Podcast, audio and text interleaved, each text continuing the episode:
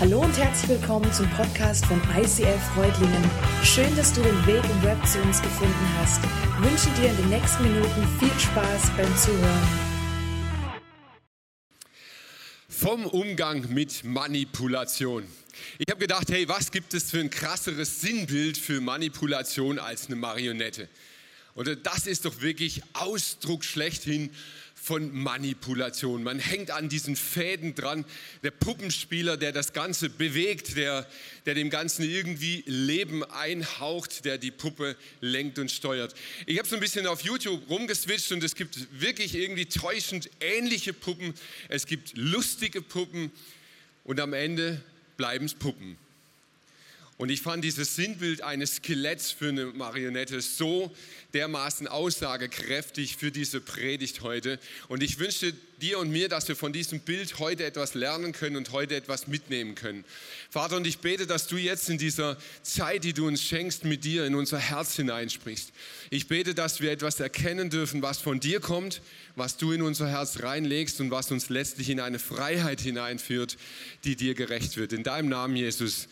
Amen. Ja, so lustig diese Puppen sein können. Ich weiß nicht, ob es dir auch schon mal so ging, dass du dich persönlich wie so eine Marionette gefühlt hast. Ja, das Leben so fremd gesteuert.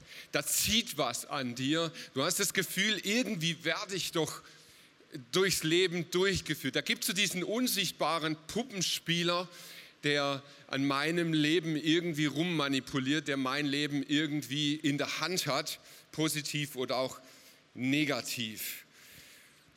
Das betrifft nicht nur Menschen, die nicht gläubig sind, die Atheisten sind, die Agnostiker oder wie immer sie sich nennen. Es betrifft auch und vielleicht gerade Menschen, die sich Christen nennen, Jesus-Nachfolger.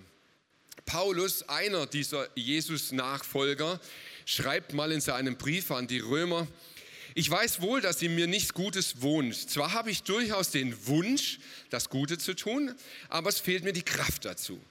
Ich will eigentlich Gutes tun und doch tue ich das Schlechte. Ich verabscheue das Böse, aber ich tue es dennoch. Und dieser Bibelvers ist irgendwie so ein krasser Ausdruck vom Marionettendasein. Ja, ich, ich, ich tue etwas, meine Hand bewegt sich und doch will ich es eigentlich gar nicht. Ich will, dass sie runtergeht, aber sie geht nach oben. Ich, ich will das Gute und tue das Böse. Ich weiß, was richtig ist und doch tue ich es nicht. So ganz klassisch Marionette.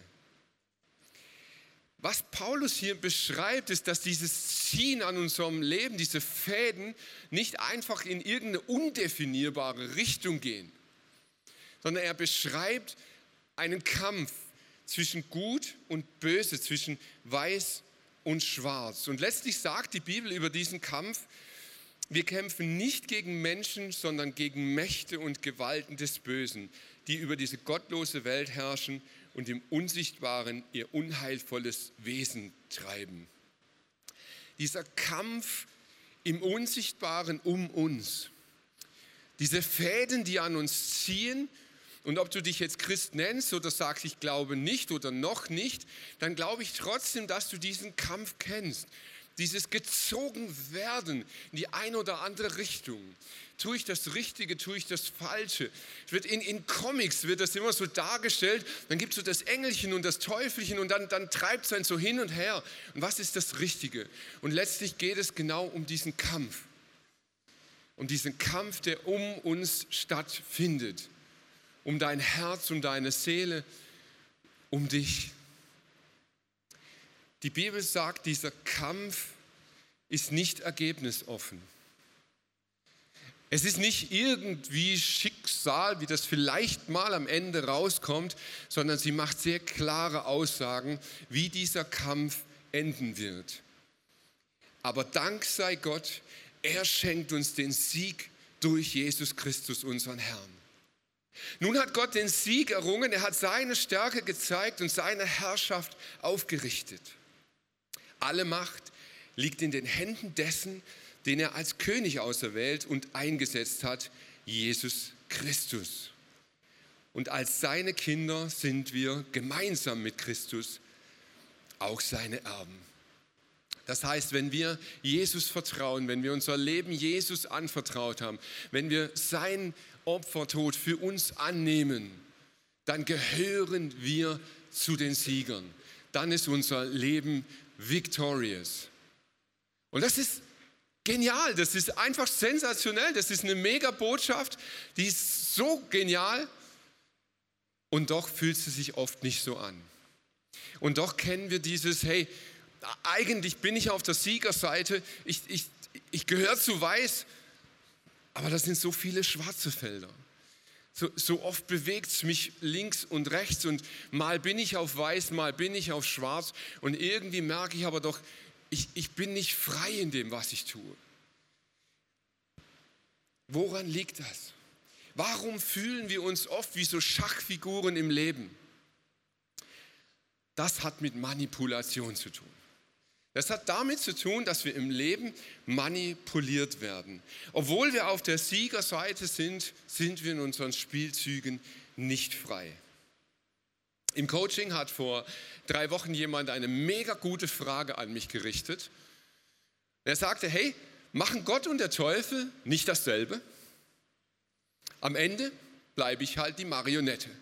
Der eine kämpft halt für die dunkle Seite, der andere für die helle Seite. Aber sind Gott und der Teufel da nicht identisch? Und es ist eine mega gute Frage, die ich noch nicht beantworten möchte, aber ich komme wieder darauf zurück. Ich möchte einsteigen mit einer viel grundsätzlicheren Frage heute. Und diese Frage heißt, was ist Manipulation? Ich behaupte, unser ganzes Leben besteht aus Manipulation.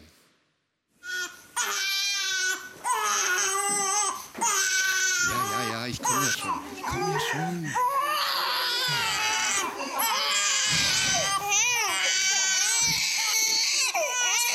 Ah, das hilft nicht. Ah, jetzt ist ruhig. Kleiner Tipp an die Eltern, nicht nachmachen.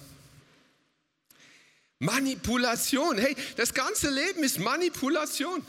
Wisst ihr das von Anfang an? Die Babys, die kommen auf die Welt und die reden noch nicht ganz so grammatikalisch perfekt. Aber sie schreien. Das Baby bekommt Hunger und was tut es?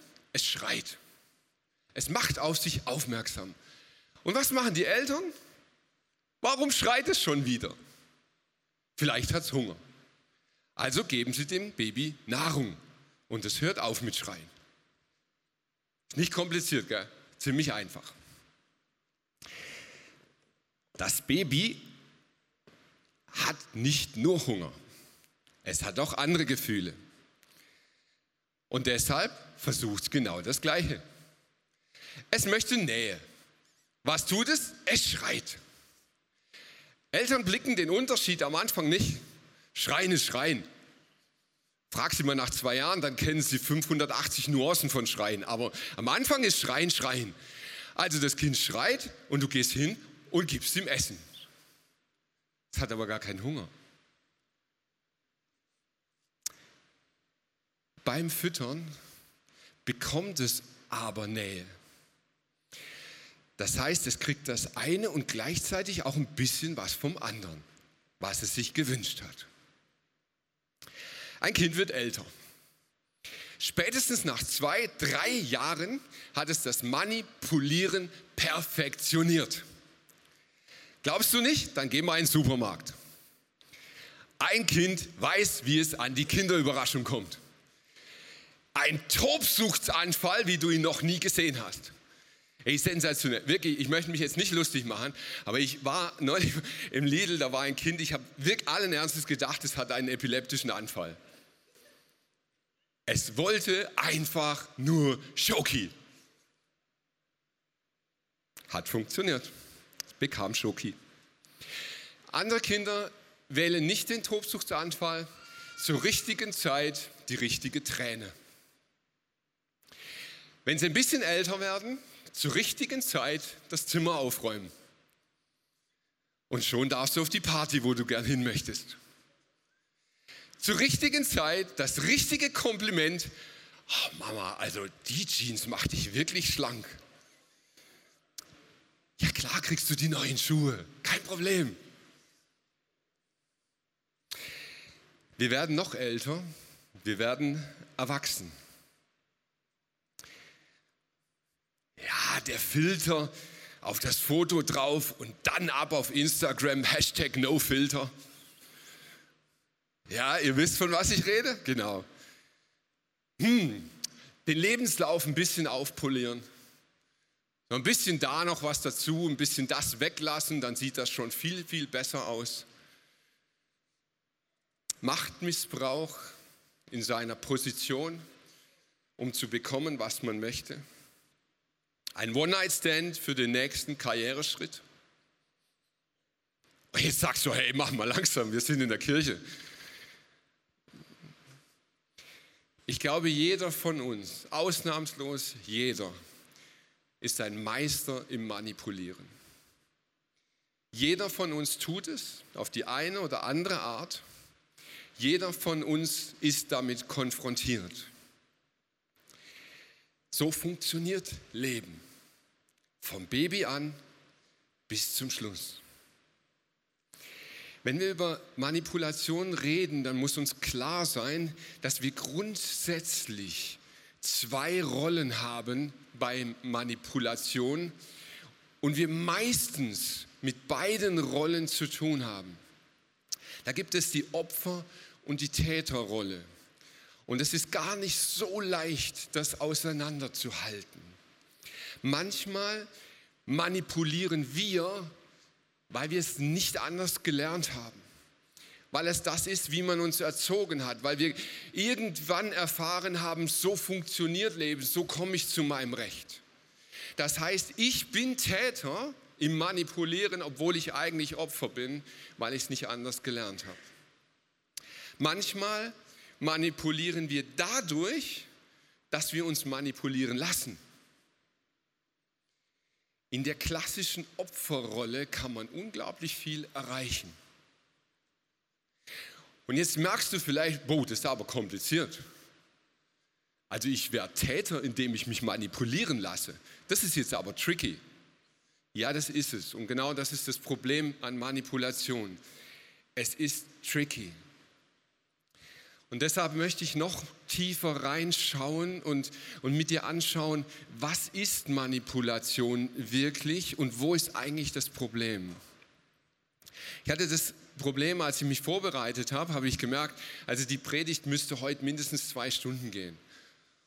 Und dann hätte ich es eigentlich nur angekratzt. Jetzt habe ich aber nur 30 plus ein paar Minuten und deshalb muss ich sehr kompakt werden. Und ich versuche das und ich habe darüber gebetet und ich habe gesagt, Gott, ich möchte keinen humanistischen Vortrag über Manipulation halten. Ich möchte, dass du auf den Punkt kommst. Und ich glaube, dass ihm es gelungen ist und ich versuche das weiterzugeben und ich, ich, ich hoffe, dass es jetzt einfach gelingt. Ich habe überlegt, wo kommt das Wort Manipulation eigentlich her? Und manchmal hilft es, über Wortbedeutung etwas zu begreifen. Manipulation ist lateinisch und setzt sich aus zwei Worten zusammen, aus manus, Hand und plere, füllen. Da habe ich gedacht, wow, das ist jetzt die Erkenntnis. Sensationell, Handfüllen. Super, da können wir drüber predigen, oder? Ich habe gedacht, hm, eigentlich ist Manipulation also nichts anderes, als eine Hand zu füllen, als ein Bedürfnis zu stillen. Okay, das ist was Neutrales. Das ist erstmal nichts Schlimmes. Manipulation hat eine Bedingung, eine Voraussetzung. Ohne diese funktioniert Manipulation nicht. Und die Voraussetzung ist eine leere Hand. Stell dir vor, du gehst zu deinem Teenager und sagst zu ihm, hey, also wenn du mir das Auto putzt, dann gehe ich mit dir zu McDonald's. Und dann lächelt er dich an und sagt, du, ich stehe gerade vom Essen auf, putz deine Karre selber. Könnte sein, dass das komplett anders abläuft, wenn dein Teenager gerade vor Hunger beinahe stirbt. Merkst du was? Ohne leere Hand gibt es keine Manipulation. Es, es, muss ein ungestilltes Bedürfnis geben. Es muss da irgendetwas geben, wo du merkst, hey, meine Hand ist leer, ich brauche Füllung, ich brauche etwas. Mir fehlt etwas, ich habe einen Mangel, eine Mangelerscheinung an irgendeiner Art und Weise. Wenn es das nicht gibt, gibt es keine Manipulation. Und das ist schon der erste Punkt, warum Gott nicht manipuliert werden kann. Der hat keine Lehre in sich. Man kann Gott nicht manipulieren, das funktioniert nicht. Manipulation heißt also zunächst einmal auf der völlig neutralen Ebene, da ist eine leere Hand, die wird mit etwas gefüllt. Das ist weder positiv noch negativ, das ist einfach. So, wann beginnt jetzt das Problem? Das Problem beginnt, wenn das Bedürfnis versteckt ist. Ich habe gesagt, das Baby schreit, es hat Hunger, es bekommt Essen, ist doch alles gut. Stimmt, es ist alles gut, es passiert überhaupt nichts. Das Baby hat das Bedürfnis nach Nähe, schreit, bekommt Essen und ein bisschen Nähe. Und jetzt beginnen Probleme. Spinn das ein bisschen weiter hin zum erwachsenen Menschen. Ein erwachsener Mensch sehnt sich nach Nähe. Er sehnt sich nach Berührung, nach Aufmerksamkeit. Er sehnt sich danach, wahrgenommen zu werden. Aber aus irgendeinem Grund kann er es nicht so artikulieren. Er kann es so nicht weitergeben. Aber was er gelernt hat, ist, wie er Sex bekommt. Und beim Sex bekommt er so ganz by the way auch ein bisschen Nähe.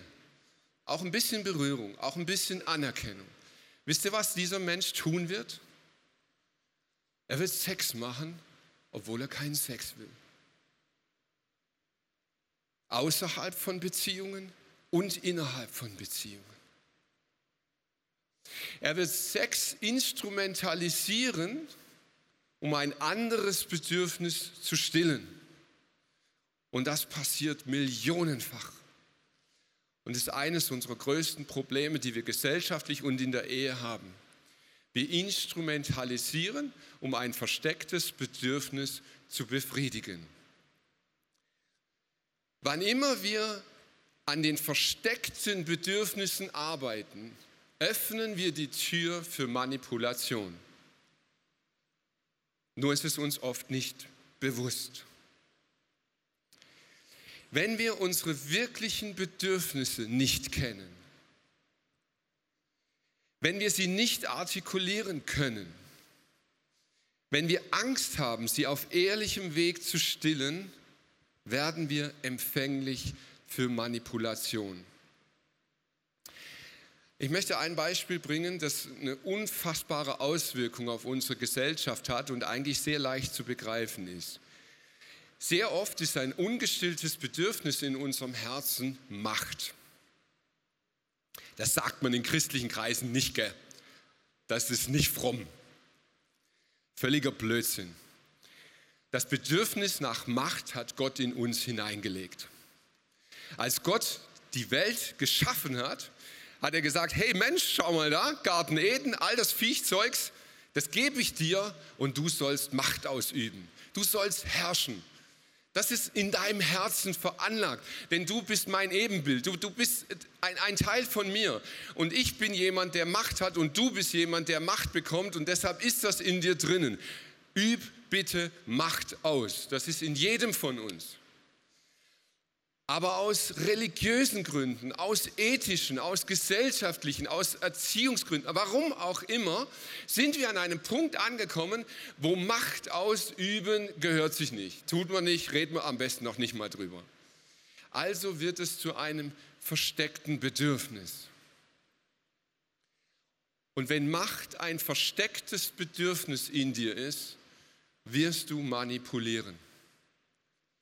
Du wirst anfangen, Macht auszuüben. Warum? Um der Macht willen. Und dann wird das zwischenmenschliche Leben unendlich kompliziert. Du wirst Menschen manipulieren. Du wirst sie dazu bringen, etwas zu tun, nicht um der Sache willen. sondern um Macht auszuüben. Kennst du nicht? Ein Beispiel, wo du dich vielleicht wiederfinden könntest. Kennst du eine Situation, wenn du Teenager hast zu Hause und das Zimmer ist nicht sauber? Also ist jetzt rein fiktiv, könnte vorkommen. Du wirst manipulieren, um das Zimmer aufräumen zu lassen. Und manchmal wirst du das tun, weil es dir wirklich um das Zimmer geht. Und manchmal wirst du es einfach tun, um Macht auszuüben. Und ich sagte, diese Situationen enden in einem Desaster. Nur wir blicken es oft nicht. Aber wir fühlen es. Wir merken, da stimmt was nicht. Wir führen Streitgespräche, wir führen Auseinandersetzungen mit unseren Mitmenschen, nicht um der Sache willen, sondern weil wir Macht ausüben möchten. Das zweite Problem mit Manipulation ist, wenn die Hand leer bleibt. Angenommen, du machst ein Versprechen, sagen wir mal, du putzt meine Wohnung und ich koche für dich. Das nennt man Deal. Daraus besteht das Leben. Das ist gut. Deals kann man machen, ist super. Also, der putzt, ich koche, alles ist gut. Die Welt ist glücklich. Angenommen, der andere putzt, aber ich habe nichts zum Kochen, weil mein Kühlschrank ist leer. Was machst du jetzt? Könnte ja mal sein. Die allerwenigsten Menschen von uns würden sich jetzt einfach ehrlich hinstellen und sagen, hey, sorry about, ich habe dich betrogen, hast Pech gehabt, Dackel. Nein, das tun wir nicht. Wir fangen an, unseren nicht erfüllten Deal schön zu reden. Und der meistens zumindest der erste Weg ist die Schmeichelei. Hey, du hast so wunderschön geputzt. Lauf mal durch die Wohnung. Ah, es riecht nach Putzmittel, fantastisch. Wollen wir das jetzt wirklich mit Kochen zerstören? Also ehrlich, nein, deine fantastische Arbeit würde ich jetzt doch nicht kaputt machen mit schnödem Kochen, oder? Lass uns das mal vertagen. Manchmal funktioniert das nicht. Dann gehen wir eher auf die Druckschiene. Die Druckschiene könnte so aussehen. Hör mal, beim Putzen hast du dich gebückt und mir ist aufgefallen, deine Rettungsringe werden immer größer. Ich weiß nicht, ob wir jetzt kochen sollten.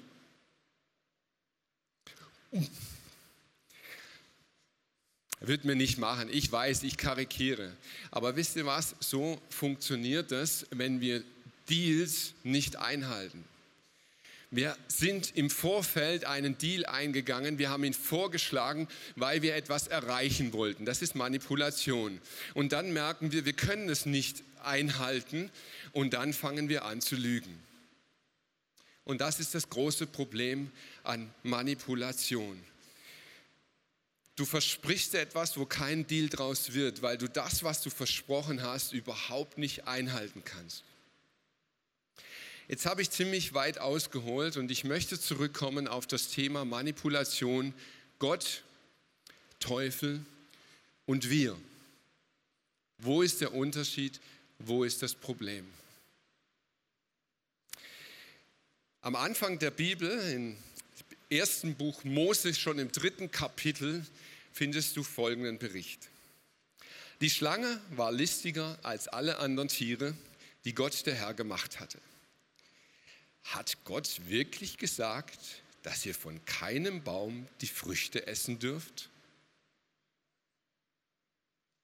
Manipulation beginnt sehr, sehr häufig mit Fragen. Man wird doch mal fragen dürfen, oder?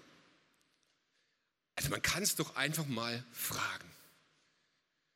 Eine Frage kann öffnen. Hat Gott wirklich gesagt? Die Option, die im Raum steht, ist super easy. Total einfach. Nein. Ende. Hat er nicht. Ich erlebe in den letzten Monaten eine ganz, ganz gruselige Diskussion in Deutschland, eine theologische Diskussion um die Frage, ob der Opfertod von Jesus notwendig war. Musste Jesus sterben, damit du gerettet bist? Brauchte Gott ein Blutopfer seines Sohnes, um ihn zu besänftigen? Man wird ja mal fragen dürfen, oder? Eine Frage kann man doch stellen. Und wisst ihr, manchmal sind diese theologischen Diskussionen, auch die, die in deinem Kopf abgehen, super easy. Brauchte es den Opfertod? Ja. Fertig. Beantwortet. Ist eine langweilige theologische Diskussion, aber sie ist schnell und sie ist ehrlich. Eva macht es ein bisschen komplizierter. Es ist zufällig, dass sie eine Frau ist. Natürlich dürfen wir, antwortet die Frau. Nur von dem Baum in der Mitte des Gartens nicht. Gott hat gesagt, esst nicht von seinen Früchten, ja berührt sie nicht einmal, sonst müsst ihr sterben. Warum macht sie das? Warum begibt sie sich in die Diskussion mit der Schlange? Und jetzt weg von Frau, das ist einfach nur ein Witz, das ist nur Klischee, wir sind alle so. Warum sind wir so bereit, über kernelementare Themen unseres Lebens in die Diskussion zu gehen? Warum sind wir nicht bereit, eine Antwort, die Gott uns liefert, einfach als Antwort zu nehmen und stehen zu lassen? Nein, wir fangen an zu diskutieren, zu überlegen, von links nach rechts ins Blaue hinein, wo die Antwort eigentlich klar auf der Hand liegt. Das große Problem ist, wenn du anfängst mit der Schlange zu diskutieren, kommt eine Lüge. Immer, immer, immer, immer. Unsinn, ihr werdet nicht sterben, widersprach die Schlange. Aber Gott weiß, wenn ihr davon esst, werden eure Augen geöffnet. Ihr werdet sein wie Gott und wissen, was gut und böse ist. Hey, egal wie logisch dir Theologie erscheint, egal wie sachlich sie rüberkommt, egal wie die Argumente auch immer lauten, wenn sie dir erklären möchte, dass der Tod von Jesus nicht reicht, damit du Leben hast, lügt sie. Der Teufel tut nichts als lügen. Das ist sein Wesen von Anfang an. Der Dieb kommt, um zu stehlen, zu schlachten, zu vernichten. Ich aber bringe Leben und dies im Überfluss. Jetzt sagst du vielleicht, weißt du, Mike, ich bin kein Theologe, das sind nicht meine Themen. Der Teufel begegnet dir auf so vielen unterschiedlichen Arten im Leben und er ist immer am Lügen. Er ist immer dabei, dir irgendwas aufzutischen. Hey, wenn du mehr Zeit in Social Media verbringst, dann wirst du beliebter und dann wirst du mehr Freunde haben. Lüge. Mit Besitz zeigt man, wie viel man wert ist. Deshalb größeres Auto, größeres Haus, größeres Boot, dann bist du mehr wert. Lüge. Wenn du Nein sagst im Leben, wirst du abgelehnt. Lüge. Wenn du diesen Gegenstand besitzen würdest, wird dein Leben mehr Sinn ergeben. Das glauben wir alle nicht, gell? Nein, das sind wir viel zu schlau dazu. Aber so funktioniert Werbung. Und so funktioniert sie seit vielen, vielen, vielen, vielen, vielen, vielen Jahren sehr erfolgreich. Wenn du dir das gönnst, ist dein Leben besser. Wenn du das kaufst, dann ergibt dein Leben einen Sinn, dann hast du nie wieder Langeweile. Dann ist dein Leben rundherum glücklich. Sind alles nicht deine Themen? Okay. Hey, wenn du mehr Dienste in der Kirche übernimmst, wenn du öfter betest, wenn du mehr fastest, wenn du mehr in der Bibel liest, dann wird Gott dich mehr lieben. Der Teufel ist ein Lügner durch und durch. Was hätte Eva geholfen? Was kann dir helfen, ganz praktisch in deinem Leben? Ich möchte dir drei Punkte mitgeben als Manipulationscheck. Das kannst du jetzt im Glauben geistig anwenden, aber auch ganz einfach auf der menschlichen Ebene. Der erste Punkt ist, welches Bedürfnis wird in mir angesprochen? Also denk mal kurz drüber nach und sag, hey, wenn mir jemand etwas anbietet, sei es die Werbung im Fernsehen oder das persönliche Gespräch oder der Pfarrer auf der Bühne oder whatever, welches Bedürfnis spricht er an in mir? Habe ich das überhaupt? Die Schlange sagt zu Eva, wenn du das isst, dann wirst du sein wie Gott. Und Eva hätte ganz kurz sagen, so what? Ich will nicht Gott sein. Das ist gar nicht mein Bedürfnis. Welches Bedürfnis wird angesprochen? Was verspricht dir dein Gegenüber? Glaub nicht einfach alles. Was verspricht dein Gegenüber? Kann er das, was er dir verspricht, überhaupt einhalten? Hey, wenn er verspricht, du kochst, äh, du putzt, ich koche, dann schau doch mal kurz in den Kühlschrank. Kann der denn überhaupt kochen? Hat er was zum Kochen? Wenn dir jemand verspricht, dass er dein Leben besser machen wird, dann schau mal dahinter und sag, kann der das überhaupt? Ist das möglich? Kann der meinem Leben Sinn geben? Und der dritte und vielleicht wichtigste Punkt, wer ist am Zug? Wer ist am Zug? Und ich komme jetzt zurück auf die Frage aus dem Coaching. Wo ist der Unterschied zwischen Jesus und dem Teufel? Ist Gott nicht auch am Manipulieren? Ist Gott nicht auch dabei, mich einfach so auf seine Seite zu ziehen und der halt auf die Seite und der Teufel auf die Seite? Wo ist der Kernunterschied? Und es ist sehr einfach, das zu erkennen. Der Teufel verlangt immer von dir den ersten Schritt. Der Teufel verlangt von dir den ersten Schritt. Wenn du von der Frucht isst, wenn du dich verschuldest und kaufst, wenn du bereit bist dazu, dann so arbeitet der Teufel. Jesus dagegen geht den ersten Schritt. Gott aber beweist uns seine große Liebe gerade dadurch, dass Christus für uns starb, als wir noch Sünder waren.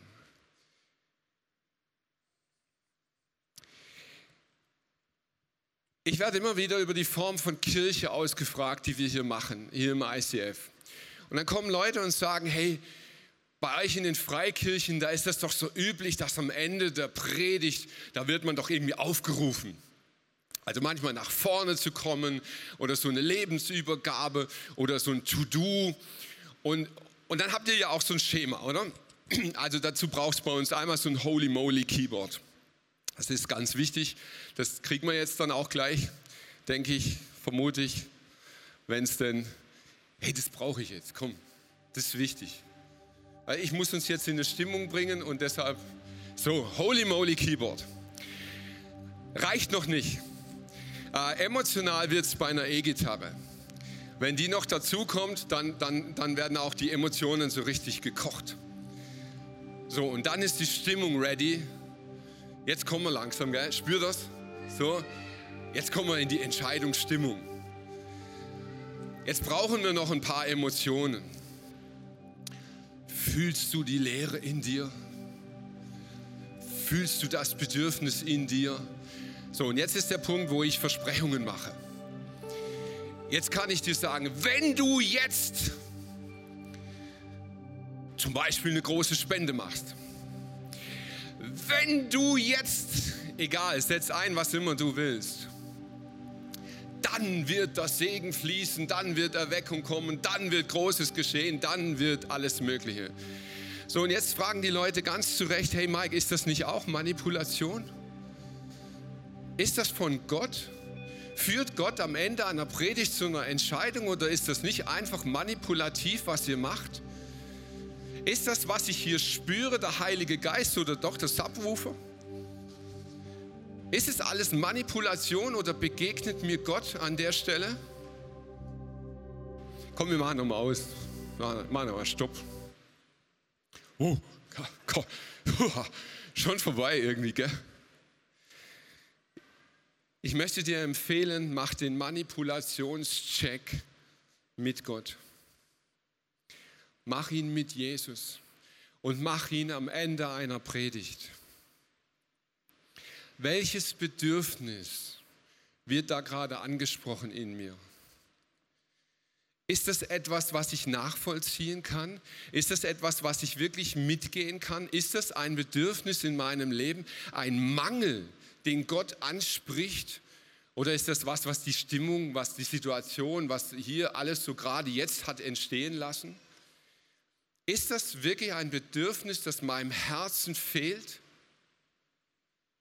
Der zweite Punkt, prüf, kann der Pastor, kann Gott, wer auch immer gerade redet, kann er das überhaupt erfüllen, was er da verspricht? Ist, liegt das überhaupt in seiner Möglichkeit, das zu erfüllen? Und bitte sei nicht so naiv, alles einfach zu glauben. Prüf es doch bitte. Wenn der Typ auf der Bühne steht und sagt, wenn du jetzt die Hand hebst, dann wirst du gesund werden, kann er das sagen? Geh nach Hause, nimm deine Bibel, lese darin. Kann Gott heilen? Kann Gott dir begegnen? Kann er reden? Lese es selber nach. Glaub's nicht einfach nur, weil man es von vorne sagt. Und der dritte Punkt, und das ist das Entscheidende, wer ist am Zug? Ey, wenn man dir von der Bühne aus erzählt, wenn du tust, dann glaub es nicht. Glaub es nicht. Gott ist in Vorleistung gegangen und Gott geht heute in Vorleistung. Jesus sagt, ihr werdet die Wahrheit erkennen und die Wahrheit wird euch frei machen, auch frei von Manipulation. Vater im Himmel, und ich danke dir, dass wir dir begegnen dürfen mit allen Emotionen, die wir haben. Ich danke dir für Holy Moly Keyboards, weil ich sie einfach gerne höre. Und ich danke dir für Gefühle und Stimmungen und Emotionen, die uns einfach gut tun. Vater, aber ich danke dir, dass du uns nicht manipulierst.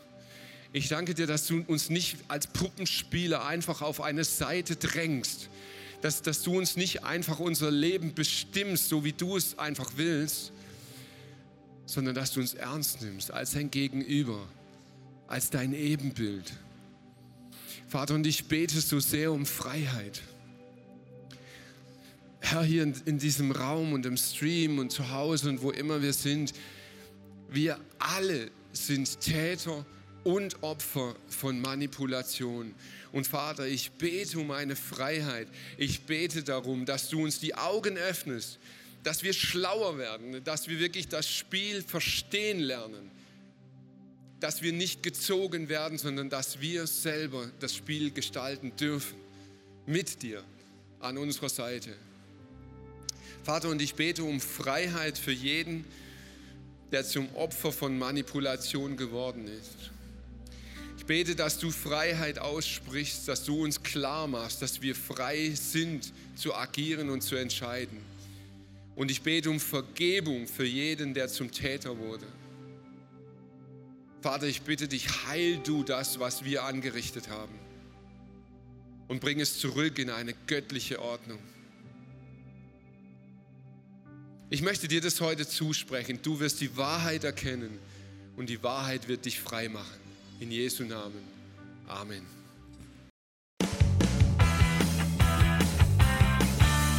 ICF Reutlingen sagt Dankeschön fürs Reinklicken. Weitere Infos findest du unter www.icf-reutlingen.de.